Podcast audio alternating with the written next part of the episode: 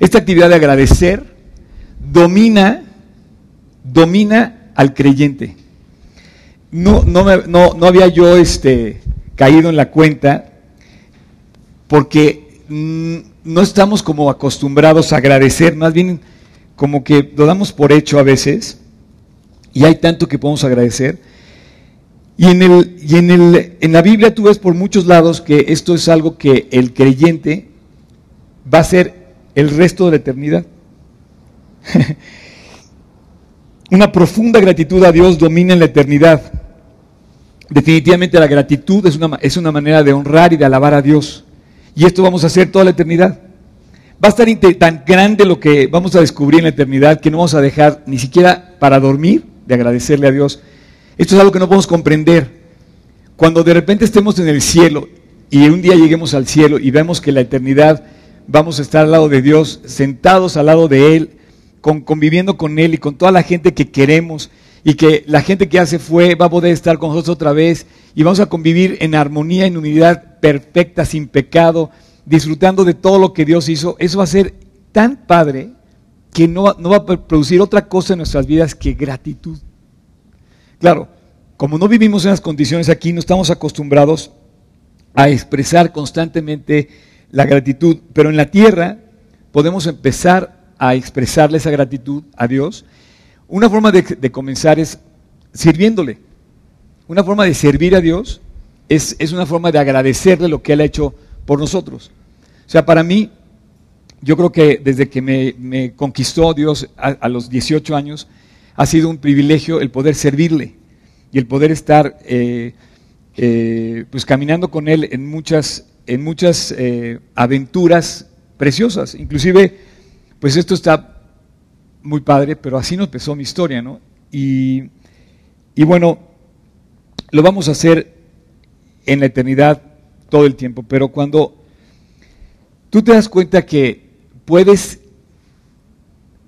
interactuar como espectador o puedes interactuar realmente viviendo tú en persona la experiencia. Tenemos dos formas de, de ver la vida. Una, como espectadores y otra como actores realmente de la, de la escena.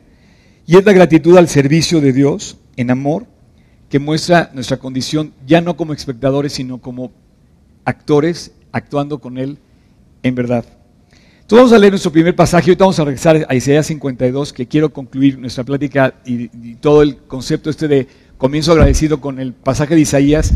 Pero te voy a pedir, Tocayo, eh, vamos a leer eh, los primeros 11 versículos del capítulo 4 de Apocalipsis, todo el capítulo, pero quiero que tengamos un... Eh, me voy a saltar por ahí unos, unas, unas, unas partes porque para efectos de la, de, la, de la plática de hoy dice, después de esto miré y he aquí una puerta abierta en el cielo. O sea, nos lleva Dios al cielo y, a ver lo que sucede en el cielo. Y la primera voz que oí, como de trompeta, hablaba conmigo diciendo, sube acá. Entonces otra vez, como que nos levanta y nos dice, vente para acá. Y quiero que pongas atención mucho ahorita en la cuestión de subir. Por ejemplo, tengo unos amigos, este Job y, por ejemplo, los que eh, Luigi se fueron ayer a, subir el, el, Nevado de Toluca, ha estado de moda ir en estas fechas como ha tanto nieve. Fueron al Nevado, ¿no? Y subieron. Entonces quiero que tengas en mente esta idea de subir a la montaña, porque no es normal andar en la montaña, en el pico de la montaña. De hecho, la gente cuando va a hacer una excursión ahí, a veces ni siquiera puede pasar la noche, porque son las condiciones sumamente adversas para poder dormir en la montaña, y más en un lugar tan frío como a 4.500 metros de altura. Pero dice, sube acá y te mostraré las cosas que sucederán después de estas. Apocalipsis, cosa que vamos a ver a final de este año, vamos a ver en el libro de Daniel, vamos a estudiar, tenemos programado para los últimos meses del año estudiar profecía, nos va a mostrar cosas que van a suceder.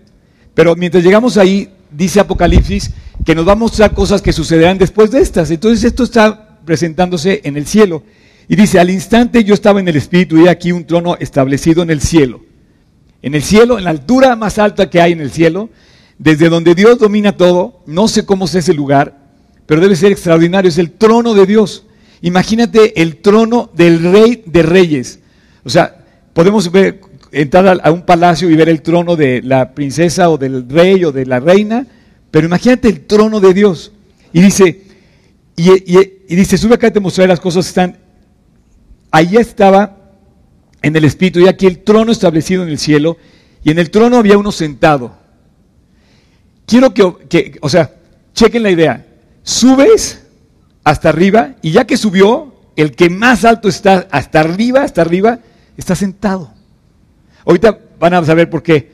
Anoten esto en su, en su, en su archivo mental. Ahorita voy a regresar a esta idea. Subir y sentarte. ¿Ok? Levantarte y sentarte.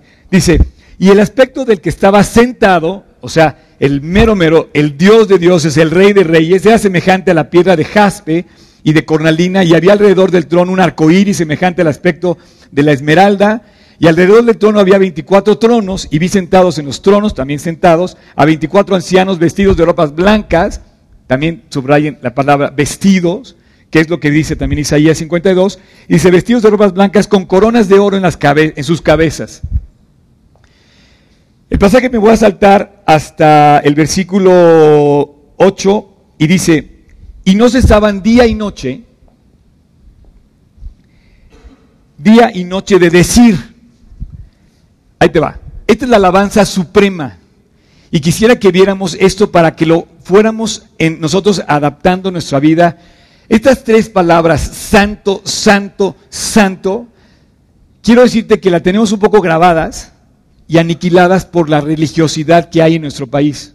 Santo, santo, santo. Y lo decimos muchas veces, pero en el fondo esta es la adoración más alta que la Biblia expresa que se le da a Dios en el cielo.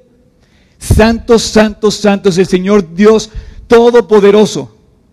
O sea, si hay alguien santo, está separado. Si hay alguien santo, está por encima. Si hay alguien santo, está expresando el poder. Si hay alguien santo, santo, santo tres veces, rara vez la Biblia dice tres veces las mismas cosas. Por ejemplo, hay un salmo, en el Salmo 42 y 43, repite el mismo versículo tres veces. En el, en el 5, en el 11 y en el 43, 1 vas a encontrar el mismo versículo repetido tres veces.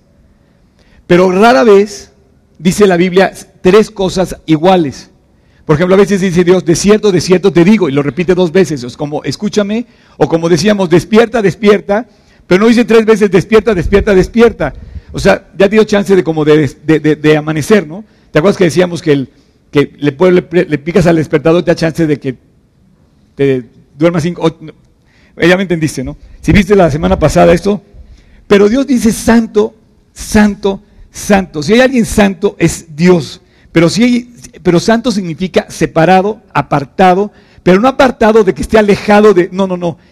Es un lugar tan alto, tan grande, tan fuerte, tan supremo, tan poderoso, que solamente Dios puede estar ahí en estas alturas. Santo, santo, santo. Él es el Señor Dios Todopoderoso, el que es, el que era y el que ha de venir. Y dice, versículo 9, y siempre que aquellos seres vivientes dan gloria, honra y acción de gracias, estas tres palabras, no sé si las puedes subrayar ahí, Tocayo, en tu, en tu súper. Honra, gloria y acción de gracias. Eso es gratitud. Si tú de veras agradeces a Dios, lo honras, le das la gloria y le agradeces. Si tú realmente vives agradecido, vas a honrar a Dios, vas a, darle esa acción de gracias. ¿Por qué? Porque pienso que ese es el material, esas tres cosas, la gloria, la honra y la gratitud es el material con el que tú vas a salvar tu vida, ya como creyente, para la eternidad. Oscar, ¿qué estás diciendo? Sí, dice la Biblia que, y lo vas a, lo vas a ver ahorita, que tiraban sus coronas delante del trono de Dios. Las coronas se construyen para el creyente, para premiar y corresponder la entrega del corazón, del alma que quiso servir a Dios.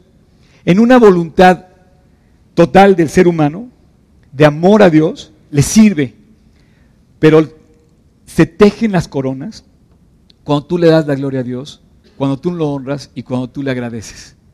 Ese es el material con el que construyes para la eternidad, honrando a Dios hoy en tu vida, dándole gloria hoy a tu vida y agradeciéndole hoy en tu vida a Dios. Por eso, esta de comienzo agradecido solamente era para comenzar a crear un hábito Pero necesitamos vivir toda la vida agradecidos a Dios. ¿Cómo, ¿Cómo va a ser que en el cielo le van a dar la gloria y tú no se la des ahorita? ¿Cómo va a ser que en el cielo le vamos a dar la honra a Dios y no empieces honrándolo desde ahorita? Si tú vas a hacer algo, que sea para la gloria de Dios.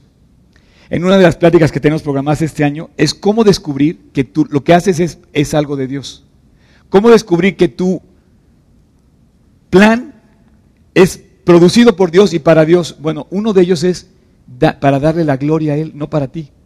Muchas veces hacemos las cosas para darnos a, darnos a la gloria.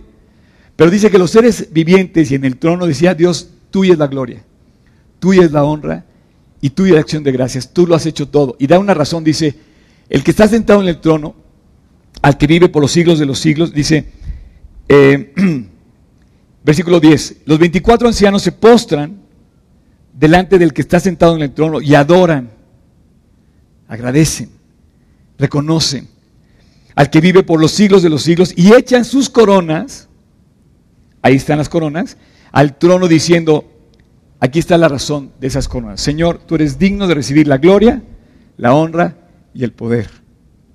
Wow, claro, qué padre que puedas decir, Dios, estoy equipado para caminar por la vida y quiero, y quiero pensar que lo que voy a hacer es para honrarte. Quiero pensar que lo que voy a hacer es para darte honor a ti y que toda mi vida sea un motivo, checa bien, de honor a Dios, de reconocer su poder. Si tú vas por la vida, siempre traes algo. Siempre, o sea, siempre traemos algo. Y quiero que, quiero que, pensemos que, que andando por la vida, necesitamos darle honor al que honor merece, gloria a Dios y saber que Él en su poder es capaz de, solucionar cualquier cosa.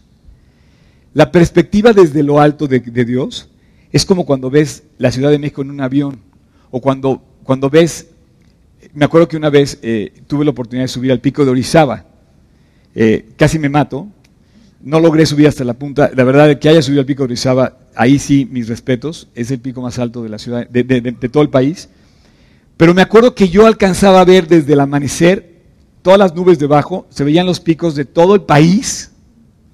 Una vista espectacular porque veías el Popocatépetl, veías, veías este, el volcán de Colima, veía, de verdad decías que sobresalían nada más las, las nubes, ¿no? A lo lejos. Y puedes identificar los picos de esta nación. Desde que cuando tú estás arriba ves las cosas de otra, de otra perspectiva. Ya no se ven tan grandes los problemas que tú ves grandes cuando lo ves a nivel de cancha. Es como cuando ves en la televisión a un jugador de fútbol americano, lo ves chiquito comparado si lo veas encima, así enfrente de ti, los ves así enormes, ¿no? Sobre todo esos, pero dice, ah, y termina diciendo la razón, porque estas tres cosas que te damos a ti, honor, gloria y acción de gracias, y, que, porque tú tienes el poder, es porque tú creaste todas las cosas, por tu voluntad existen y por, tu, por, ti fueron creadas. Así que Dios, santo, santo, santo, eres digno de recibir la gloria. Este es el material con el que tú y yo debemos vivir todos los días. Cuando comienzas agradeciendo tu día, cuando arrancas tu vida con esta actitud, todo lo demás empieza a, a tomar su, justo lugar. Eh, y así serán y dice que cantaban un cántico. Esto, esto se convierte en un cántico, esto santo, santo, santo. Y dice, digno es el Señor de recibir la gloria, la honra y el poder. Se convierte en un cántico que en varias partes de la Biblia los grandes hombres y algunas mujeres de Dios lo han expresado. El cántico de Moisés, el cántico del, del Cordero, en donde básicamente expresan lo mismo. Esta santidad a Dios, donde tú lo reconoces como poderoso, como digno de toda honra y donde tú, te, tú quieres servirlo y poner a sus pies tu vida. Estas coronas que Dios nos pone o que Dios nos ofrece están en la Biblia. Básicamente son seis. La corona de gozo, la corona de vida, la corona de justicia, la corona incorruptible, la corona de gloria. no hay otro material en el que tú puedas construir una corona.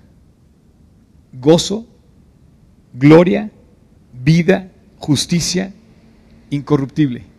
Cada una de las coronas tiene eh, un, eh, eh, es como una recompensa a una forma en la que tú vives. Pero tú no vives, o sea, te lo, he hecho así porque, ¿cómo te lo puedo? Ahí te va. En, tu, en, nuestra, en nuestra forma de vivir, podemos vivir con gozo, dándole gloria a Dios, honrando a Dios con justicia y con la vida que nos da, la con incorruptible. Pero también podemos vivir con indiferencia, por obligación, podemos vivir eh, por compromiso, y, esta, y esta, este material, este material no va a pasar a la eternidad, ese material se va a quedar en el fuego. ¿Por qué te digo esto?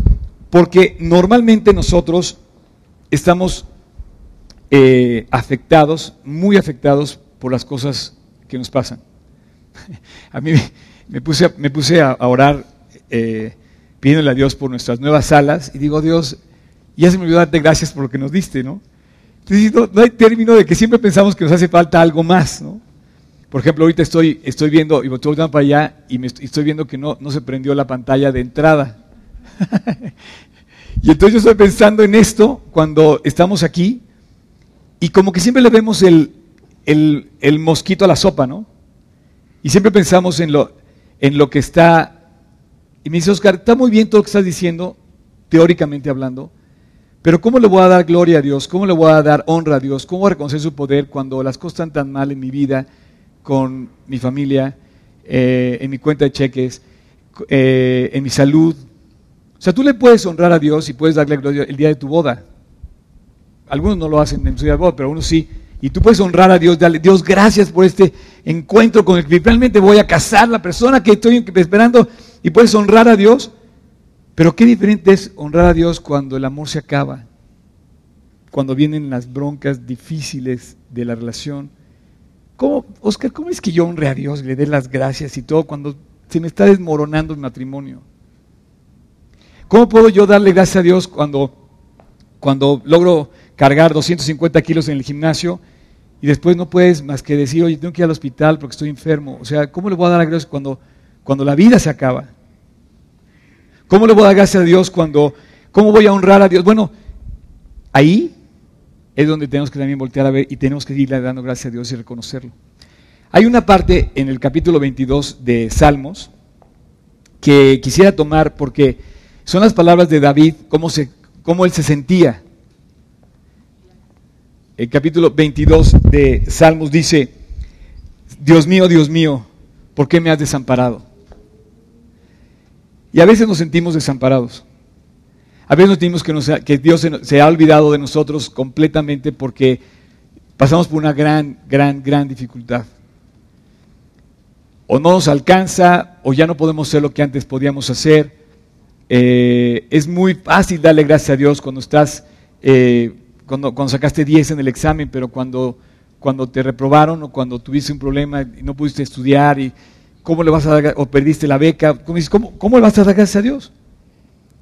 Dice, ¿por qué estás tan lejos de mi salvación y de las palabras de mi clamor? Dice, versículo 2, Dios mío, clamo de día y no me respondes, y de noche y no hay para mí reposo. Yo no, voy, yo no había podido poner este, este versículo en los, en los en los mensajes rojos que pusimos de los 15 días de comienzo agradecido. Imagínate que tú le dijeras a Dios, Dios, me has desamparado, ¿dónde estás? ¿Por qué no me respondes? Muchas veces nos dimos así. Pero ve, ve lo que pasa aquí. Versículo 3. Pero, pero, si alguna vez esta palabra vale esa ahorita, pero tú eres santo.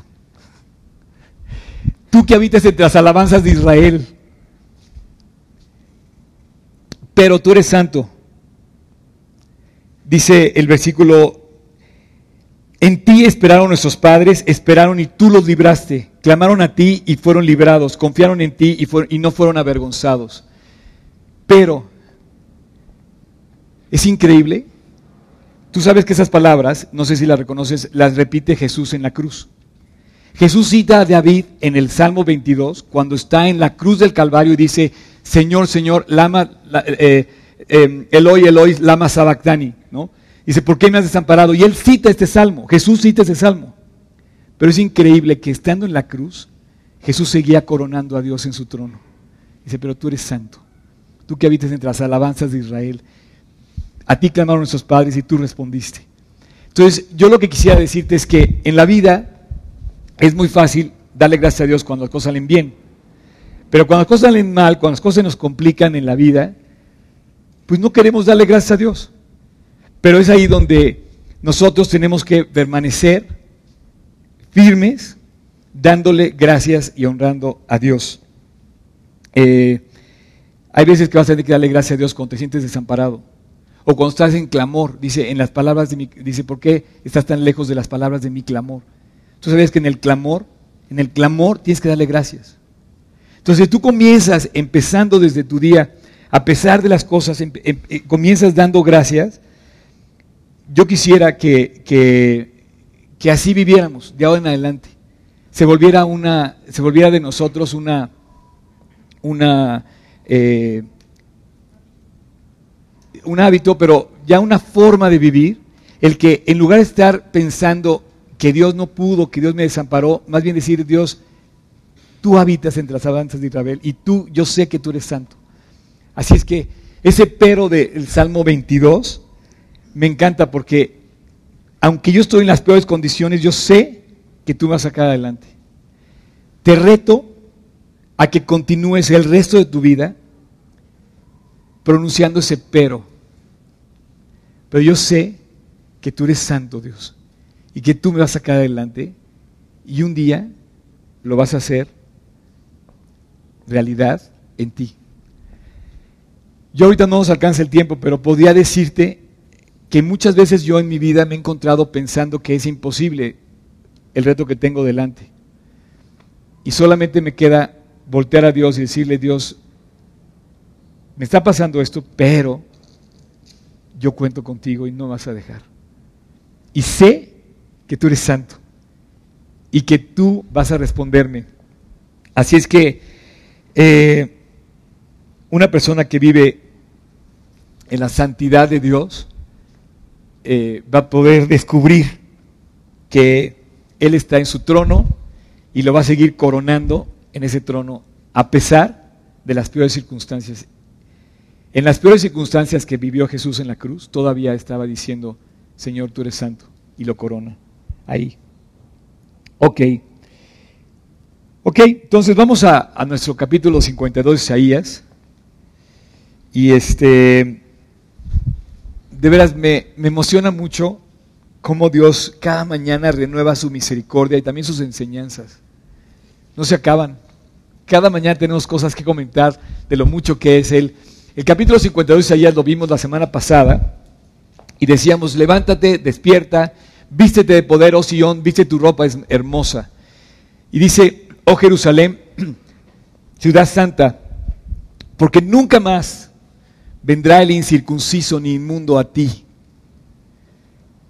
Entonces, esto es una profecía de un cautiverio que van a vivir, que todavía no, no, sucede, pero dice, despierta, despierta, le dice dos veces despierta, habíamos comentado esto como para que no pongas el despertador o te quedes dormido, habíamos comentado todo este tema del despertar. Yo sí quisiera que despertáramos a vivir agradecidos con Dios.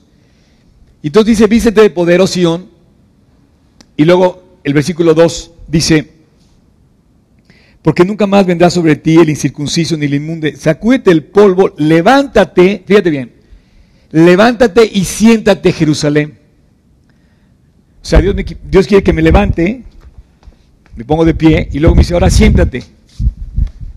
Y me dice, vístete tu ropa hermosa. O sea, es un procedimiento, es como un avance. Y dices, bueno, ¿qué me está tratando de enseñar Dios en esto de levántate y siéntate y vístete? Y esto tiene, tiene dice, suelta las ataduras de tu cuello, versículo, ¿cuál tienes ahí? Em, dice, hasta ahí está bien. Ah, no, sí. Sacúdete el polvo levántate, siéntate, Jerusalén, suelta las ataduras de tu cuello, cautiva hija de Sión. O sea, estábamos, está profetizando que va a estar oprimido en un futuro el pueblo, pero dice, levántate, siéntate y vístete. En la escena que vimos en Apocalipsis 4, los 24 ancianos y el cordero que está sentado en el trono, dice que estaba hasta la altura más alta, o sea, dice, subía ya al cielo, al trono de Dios, lo vi sentado en el trono y lo vi a todos con las vestiduras blancas. ¿Cuáles son las vestiduras con las que Dios te viste, que quiere vestirte? ¿Cuál es ese lugar donde Dios quiere que te sientes? ¿Y a qué lugar te quiere Dios levantar? ¿A qué lugar me quiere Dios levantar? Dice que quiere llevarte a la montaña. Mira, ve el versículo 7, de ahí mismo, nos vamos al versículo 7, dice, eh, dice, cuán hermosos son sobre los montes los pies del que trae alegres nuevas, del que anuncia la paz, del que trae, nuevas de bien, del que publica la salvación, del que dice a Sion, tu Dios reina. No hay ni una palabra de más, ni ninguna de menos en lo que acabas de leer. Si tú cierra momento tus ojos, así cierra, por favor háganlo conmigo, y piensa en la persona que menos quisieras ver en tu vida. O sea, piensa en la persona que más daño te ha hecho y dices, no lo quiero volver a ver nunca. o no la quiero volver a ver, no sé. Ahora, piensa en la persona que cada vez que te encuentras con esa persona te alienta, te transmite algo positivo, te transmite algo bueno. Y ahora piensa en quién eres tú, cuál de esas dos personas eres tú para los demás. Abre tus ojos ya si quieres. Eh, qué hermoso es la vida de la persona que trae nuevas de bien. ¿Qué aliento puede producir tu vida cuando de repente te levantas y puedes hacer que la, persona que está al lado de ti o que te rodea tenga, tenga una vida más agradable solamente porque te saludó a ti? Todos traemos algo. O llegamos con una sonrisa o llegamos aplastados por, la, por el pesar que estamos viviendo. Pero así salimos desde que abrimos el ojo. Pero si al despertar nos ponemos de rodillas y le decimos, Dios, gracias, porque tú eres santo, tú que habitas entre las alabanzas del Altísimo, porque tú me vas a responder, porque tú estás conmigo, porque eres poderoso y tú eres el hombre, el ser capaz de hacer las cosas que yo no puedo, empiezas comenzando a meterte en las nuevas del bien. Y bueno, pensando en esto de la montaña, antes de terminar, yo nada más quiero decirte que es como una progresión. O sea, la gente no vive en la montaña. O sea, encontraste, Luigi, encontraste alguna habitación este, en, la, punta del pico del este, ¿cómo se llama? Del Nevado de Toluca. No, algunas sí, algunas personas han logrado este, instalarse, pero tan alto, cada vez que vas más alto, cada vez es menos normal vivir ahí. ¿Están de acuerdo? Y es lo que pasa porque todavía no hemos llegado al cielo. Todavía no hemos llegado a escalar esta montaña. Todavía estamos en la tierra. Pero simbólicamente estamos aquí con Dios y subimos a su presencia cuando leemos la Biblia, cuando llegamos a una reunión, cuando compartimos la palabra, cuando estudiamos nuestro discipulado, cuando venimos aquí, cuando cantamos una alabanza. Simbólicamente subimos a las alabanzas al trono de Dios, a donde él, donde él habita, entre las alabanzas de su pueblo. Pero ahí, en ese lugar, no se siembra. O sea, en este lugar no se ganan en este lugar nos vamos, podemos venir a cantar, pero no se ganan aquí las batallas. Las batallas se ganan cuando estás en tu casa, en tu trabajo, en tu escuela y sales adelante de las broncas que traes. O sea, en la punta de la montaña normalmente no se puede sembrar la tierra. Tienes que bajar al valle, remover la tierra y empezar a sembrar. El trabajo de la vida se hace en los valles, no en las montañas. Entonces, este, esta imagen, tú y yo, que andamos sobre los montes, andamos, pero andamos como en ese camino hacia el valle. Y yo te pregunto, ¿quién eres de las dos personas? ¿Qué clase de nuevas traes? ¿Nuevas de bien? Y ya pueden subir aquí nuestros compañeros, todos están ahí atrás, ya pueden subir. ¿Nuevas de bien o nuevas de maldad?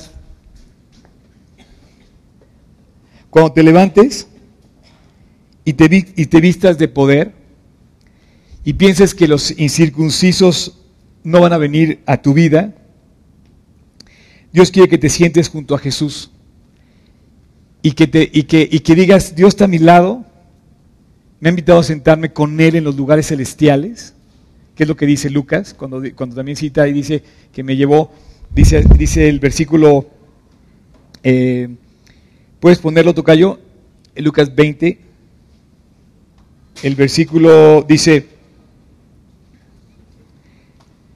43 dice, entonces él dijo, ¿cómo dicen que el Cristo es hijo de David? Pues el mismo David dice en el himno de los salvos, dijo el Señor a mi Señor, siéntate a mi diestra hasta que ponga a tus enemigos por estrado de tus pies.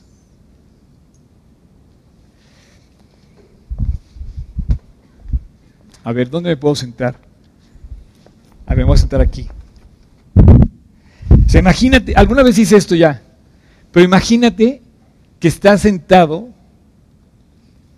entre los invitados a Jesús, al cielo con Jesús. imagínate que él dice, ven, siéntate conmigo. La escena es sumamente importante porque podríamos ser algo muy especial para Dios, para que Él nos invite a sentarnos con Él en los lugares celestiales. Imagínate estar sentado junto a Slim, junto al presidente. Bueno, él sí te invitó a sentarte junto a Él, dice, porque nos ha invitado a sentarnos junto con Cristo en los lugares celestiales. ¿Por qué no vamos a andar por la vida confiados y seguros cuando Él nos invitó, nos dijo, oye, ven y siéntate conmigo en mi mesa? ¿Qué tenemos que temer? no podemos temer nada, absolutamente nada. Sentarnos con Dios y, decir, esto es una progresión. Levántate, llega, llega a la presencia de Dios, ora, búscalo, y siéntate con Él y dices, Dios, estoy, con, estoy sentado contigo. convivo contigo. Estoy, estoy en, en tu presencia. Y cuando te levantes, dice, vístete de poder, baja sobre los montes y baja al valle, a la vida. ¿Sabes cuál es nuestro valle? Nuestro valle es tu escuela, tu trabajo, y la verdad el valle está terrible. Terrible. Eh, me dio mucha tristeza, yo, yo ando en bicicleta y ayer, ayer murió un cuate en bicicleta en Polanco. ¿Sí supieron eso? Atropellado. Ayer o antier lo atropellaron en Polanco. Aquí. O sea, la vida de verdad en el valle es difícil en la montaña, en las alturas de la montaña, como, como que llegamos en la presencia de Dios, nos levanta y nos levanta, pero la vida realmente se hace en los valles, en donde está la batalla, todo lo que da, en donde están las pruebas, donde están las dificultades, donde se trabaja la tierra, donde trabajas finalmente y cosechas. Pero yo te pido que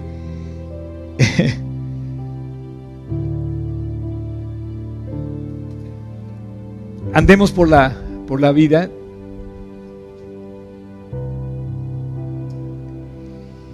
con una pregunta. ¿Cómo voy a cambiar al mundo? Si solo solamente leo la Biblia cuando voy los domingos con Oscar o con estos chavos a cantar el domingo. ¿Tú no vas a cambiar al mundo? Si solamente vienes aquí, abres tu Biblia, pones cara de buena actitud y sales y sigues peleando con tu esposa cuando sales afuera. Nunca vas a cambiar así. O puedes venir acá o puedes, no sé, cotorrearte un rato digamos que no estamos cotorreando, vamos a hablar positivamente, digamos, bien, venimos de todo corazón, pero si no salimos a vivir allá afuera, si no bajamos al valle a trabajar la tierra, a sembrar la palabra de Dios, nuestra vida no va a cambiar nunca. Nuestro país no va a cambiar nunca. Nuestra familia no va a cambiar nunca si no bajamos al valle a llevar las buenas nuevas. Pues voy a poner otra vez el versículo 7, Tocayo. Dice, hay una persona que, que se vuelve muy hermosa cuando anuncia, y dice que anuncia dos mensajes que Dios reina y que trae salvación. Tú y yo tenemos que ser portadores de ese mensaje. Caminar por la vida hermosamente anunciando dos mensajes. Que Dios reina. Que todo va a estar bien porque está en sus manos lo que nos esté pasando. Y lo segundo, que solo Él trae salvación. Que solo Él puede salvar nuestra vida y que solamente Él puede salvar la situación que estamos enfrentando con la persona con la que nos encontremos. Tenemos que bajar. no nada más venir a cantar aquí, esta es mi historia, esta es mi canción, mis cadenas Él rompió, sino verdaderamente salir a vivir libres de esas cadenas. Pedir a Dios que nos quite el pecado, que nos quite la amargura, eh, la duda, el temor,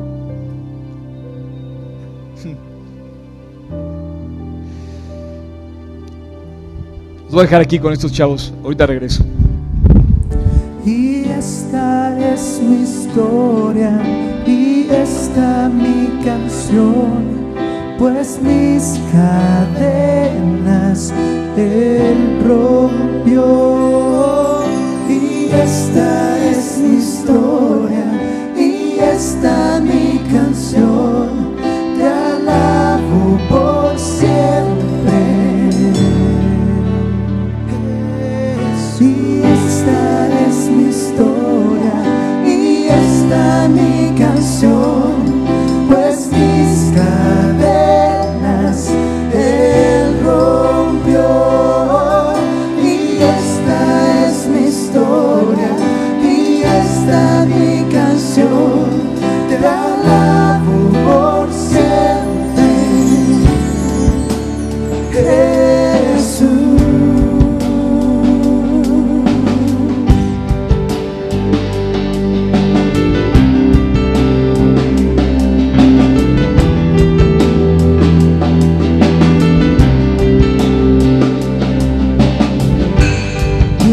importa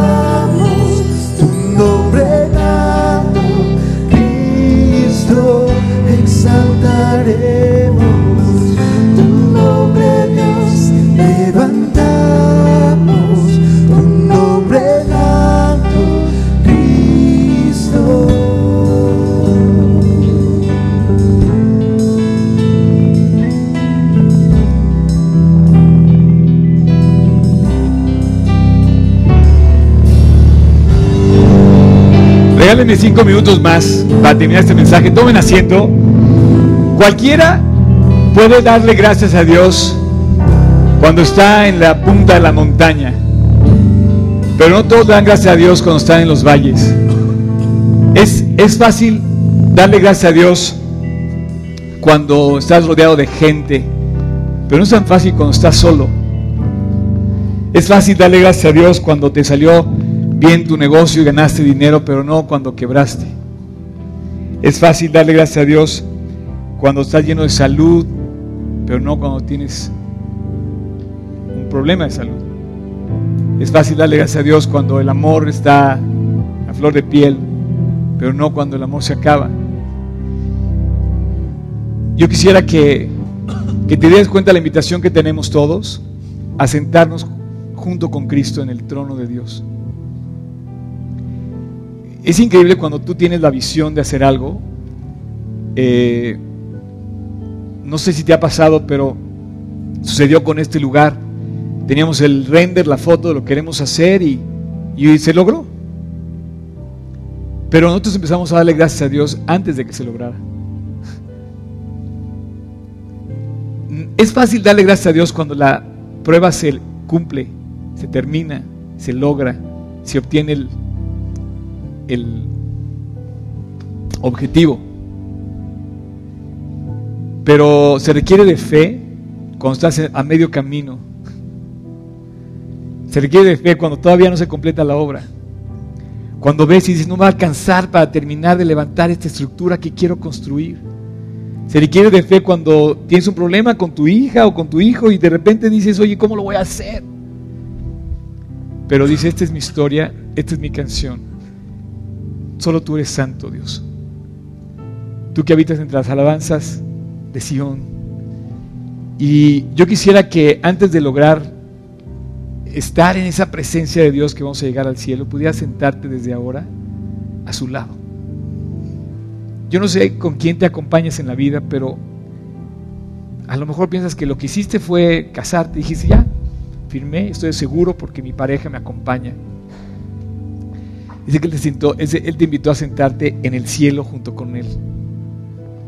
Y yo no sé si todos están sentados en el lugar que le corresponde al lado de Dios.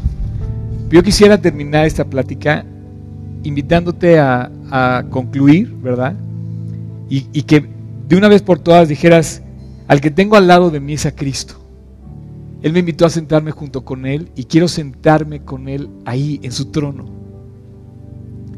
Al que está sentado en el trono y al Cordero, sea la gloria por los siglos de los siglos. Pero Él te invitó a sentarte ahí. Dice, he aquí estoy a la puerta y llamo. Si alguno oye mi voz y abre la puerta, entraré a Él y cenaré con Él y Él conmigo. ¿Sabes lo que dice después?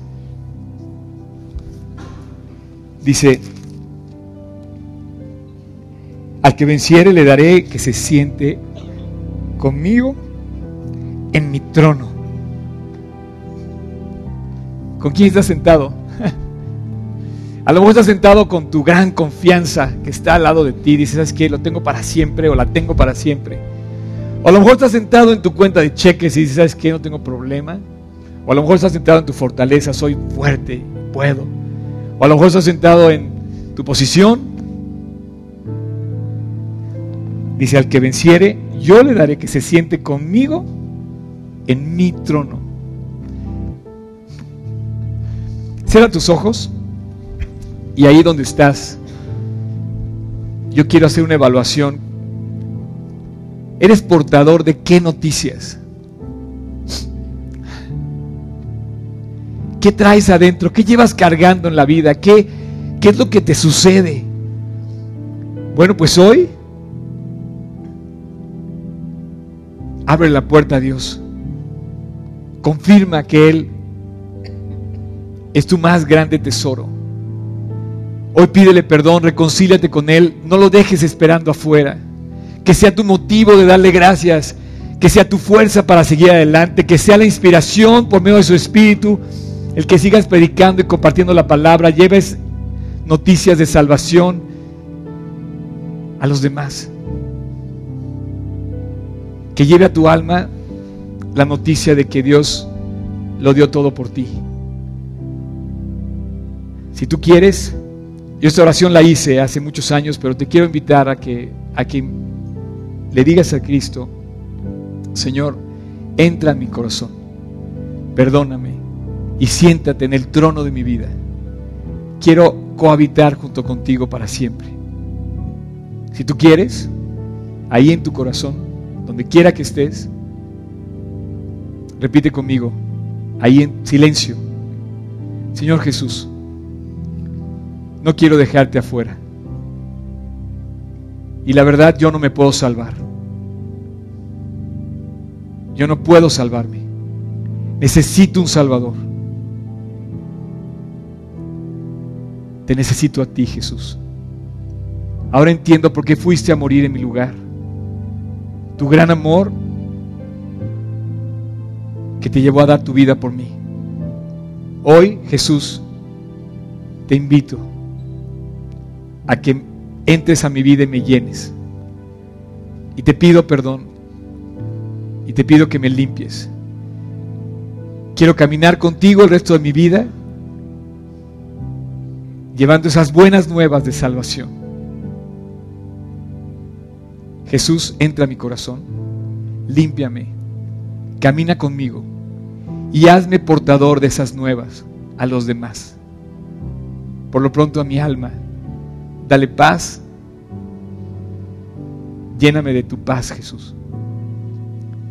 Y todo esto te lo pido dándote gracias por haber ido a la cruz en mi lugar y te lo pido en tu precioso nombre. Amén. No le cambien. Nada más quiero terminar algo. Este pasaje continúa. El versículo 8 de 50 días dice,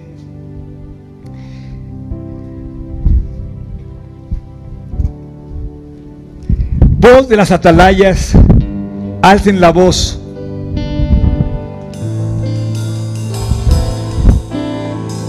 Dice, Juntamente darán voces de júbilo porque ojo a ojo verán a Dios. Vuelve a traer a Sión, cantad alabanzas, alegraos juntamente, soledad de Jerusalén, porque Dios ha consolado a su pueblo.